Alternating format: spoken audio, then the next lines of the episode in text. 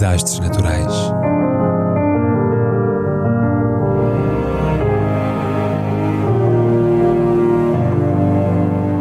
Por António Araújo.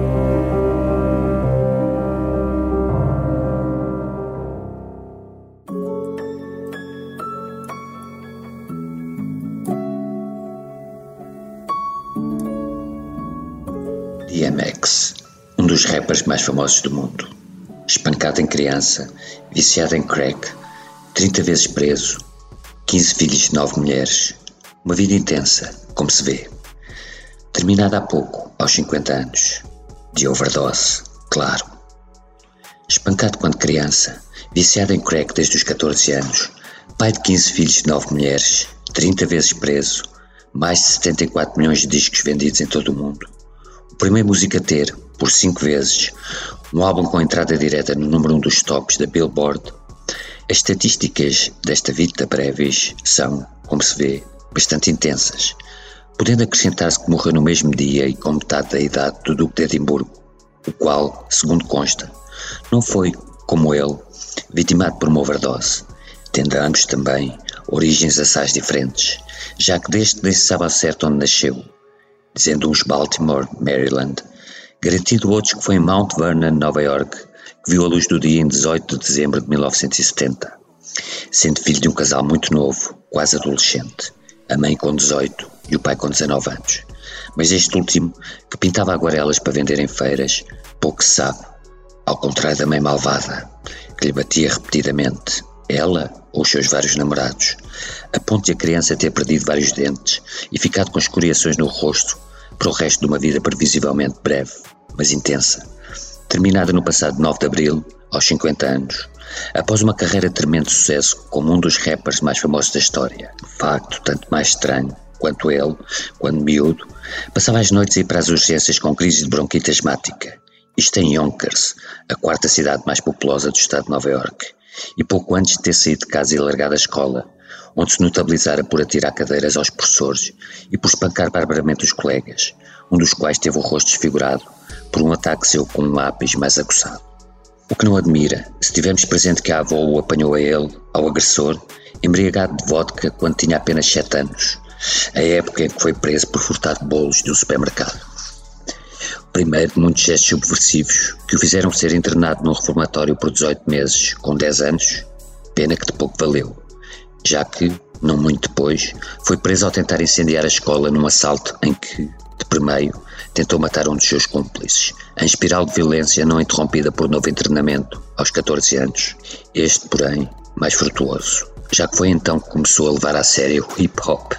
e, regressado a casa, a contratar um rapper do bairro que o convidou a comporem juntos, tendo ele adotado o nome de DMX, um modelo de sintetizador eletrónico da marca Oberheim ainda que a música não o tenha afastado, longe disso, de uma carreira em paralelo no mundo do crime. Assenta em furtos e em assaltos. Passou a ir à escola apenas para roubar os colegas, à ração de três por dia, e depois no carjacking, tendo o seu cadastro passado a incluir mais tarde também crueldade para com os animais, durante anos consecutivos, os rusgas nas suas casas em Nova York, no Arizona e na Califórnia detectaram dezenas de pitbulls e outros cães ferozes em condições deploráveis, condução perigosa, sem carta e sob influência de drogas, posse de narcóticos, violação de liberdade condicional, fraude e evasão fiscal, uso de falsa identidade de um funcionário federal e falta de pagamento de pensão de alimentos, além de roubos e outros atos violentos, talvez justificáveis pela infância supradescrita, por padecer de transtorno bipolar e por ser dependente de drogas desde terra adolescência, vício não curado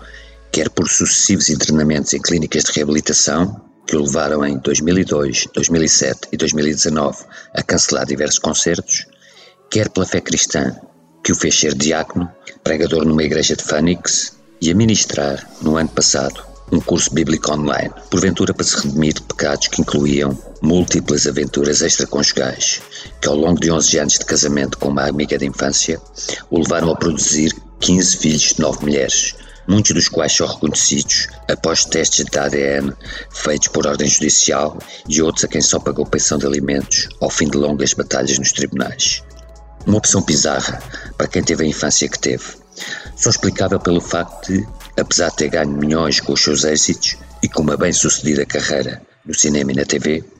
ter declarado falência por três vezes, isto quando não se envolvia em rivalidades de morte com outros colegas de arte e ofício, como J. Rule e Jay-Z, as quais não impediram, contudo, que após a sua morte em White Plains, Nova York, ditada por um ataque cardíaco devido a uma overdose, versão que a família contesta, dizendo ter sido causada por uma reação negativa à vacina para a Covid, tomada na semana anterior,